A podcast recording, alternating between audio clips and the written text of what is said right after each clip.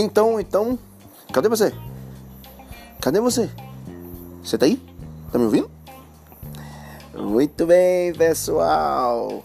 Estamos chegando ao último capítulo dessa série de Gideão, o qual tem aí surgido as mensagens, estamos extraindo as mensagens subliminares do texto Gideão, riquíssimo, que tem agregado assim muitas mensagens para a nossa vida.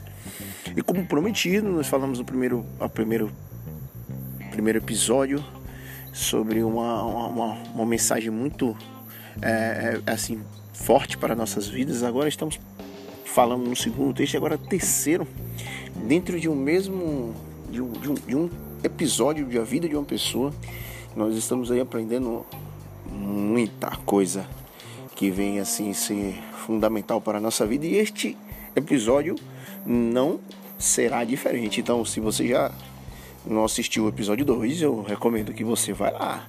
Se você está usando o Spotify, o, o, o Deezer, se você está usando o YouTube, mas vai lá.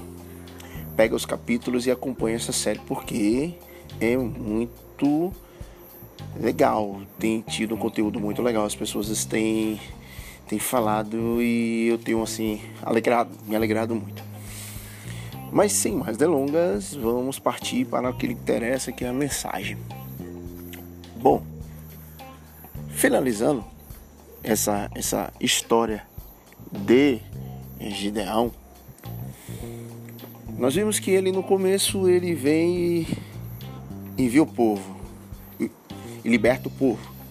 No segundo capítulo, ele escorrega na casca de banana.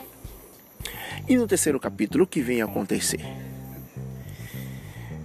Ora, depois que nós falamos no segundo capítulo que Gideão, ele agora ele vive a fama. Ele se, se isentou da responsabilidade, mas agora ele quer viver a fama de ser uma, uma pessoa que fez um grande feito em Israel, né, enviado por Deus. No segundo capítulo nós falamos que ele negou a aclamação do povo para ele ser rei de, de Israel. E como ficou então Israel naquele período? Ficou sem rei, ficou sem um líder. Né? A Bíblia diz que Israel viveu um, um, tempo de paz, porque os midianitas tinham sido destruídos, mas o povo precisava de um líder para guiar, né? para eh, tomar a, a, direção e a decisão. E nessa, nessa história, Gideão ele, ele vem a ter mais de 70 filhos. Então, em algum momento, um desses filhos que tem por nome Abimeleque, ele pretende tomar posse do reinado. E esse jovem, ele vai ao povo e ele faz uma seguinte reclamação: não seria melhor que um só tomasse eh, as rédeas, que um só governasse, do que tantos filhos? E no primeiro instante, até os próprios irmãos não viram a maldade na, na, na interesse dele de estar de, de tá governando, de querer ser um rei.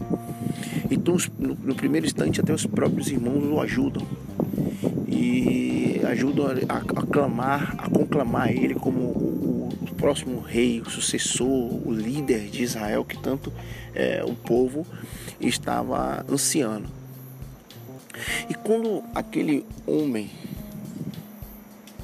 filho de Gideão, ele decide assumir o trono e algumas pessoas o, o, o, apoiam para assumir o trono, um dos primeiros feitos dele foi um dos, um dos feitos assim é, trágicos da Bíblia, se é que podemos dizer.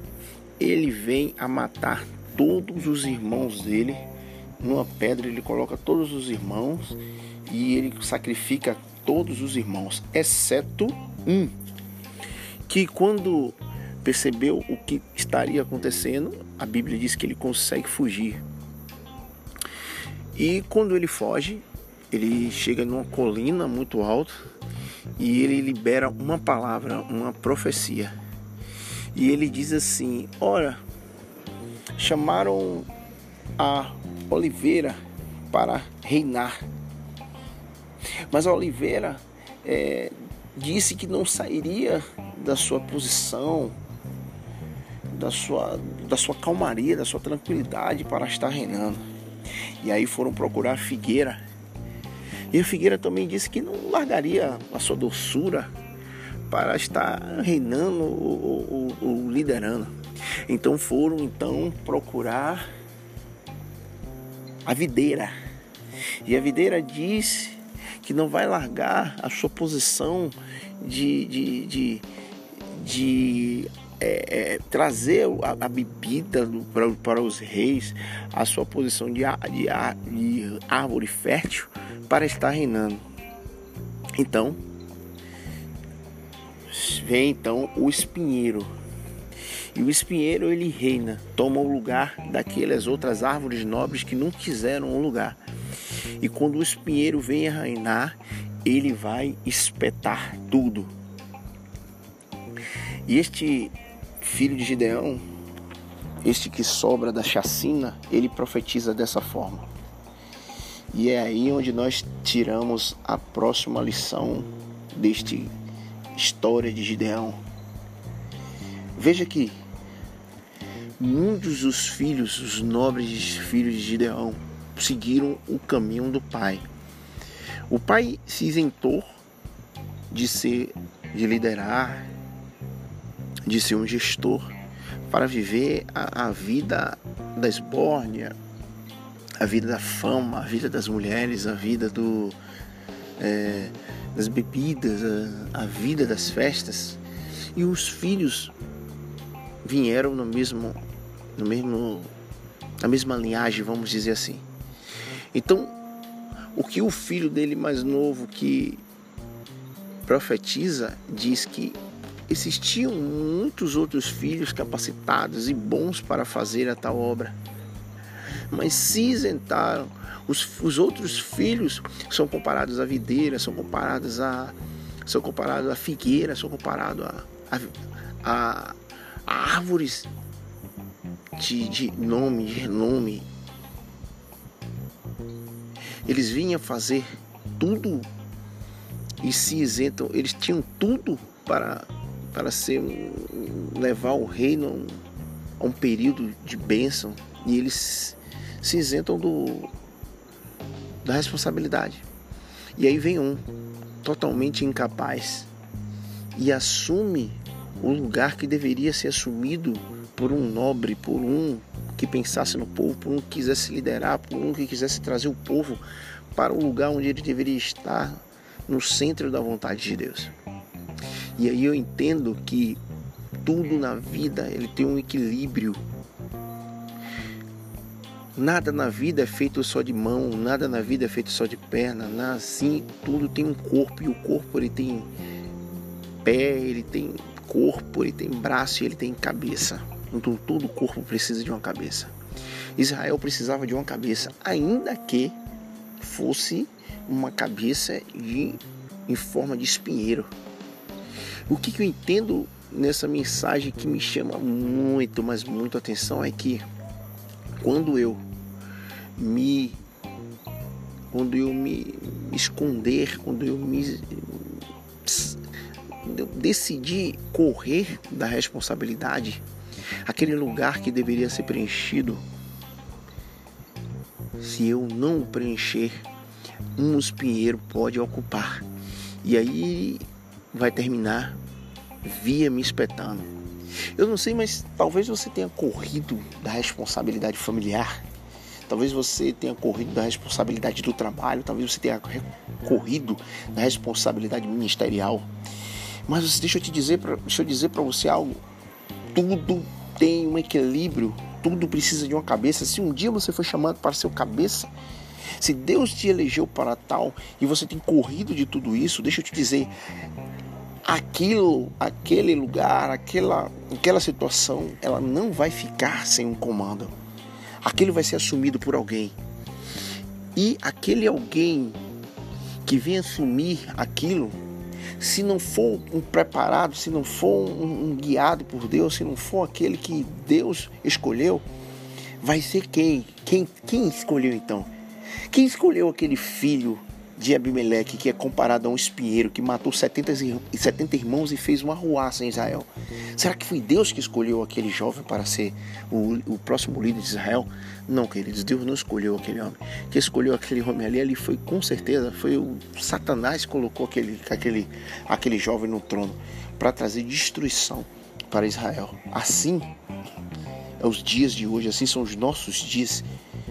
Assuma sua responsabilidade.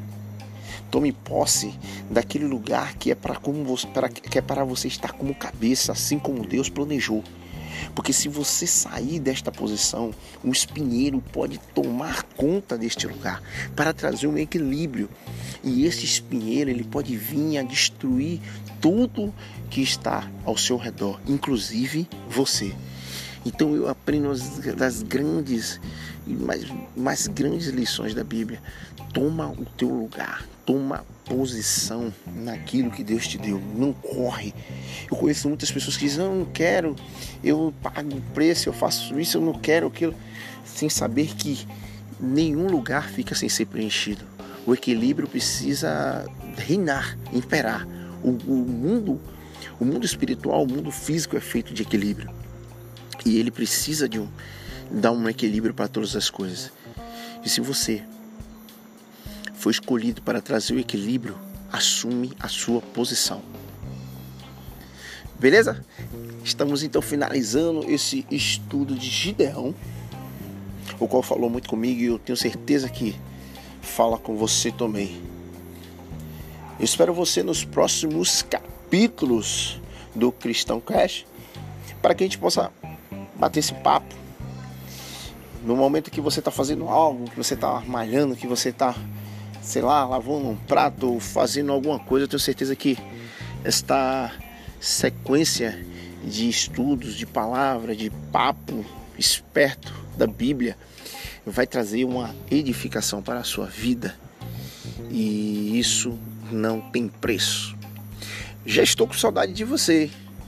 Te espero no próximo capítulo e até lá. Fui!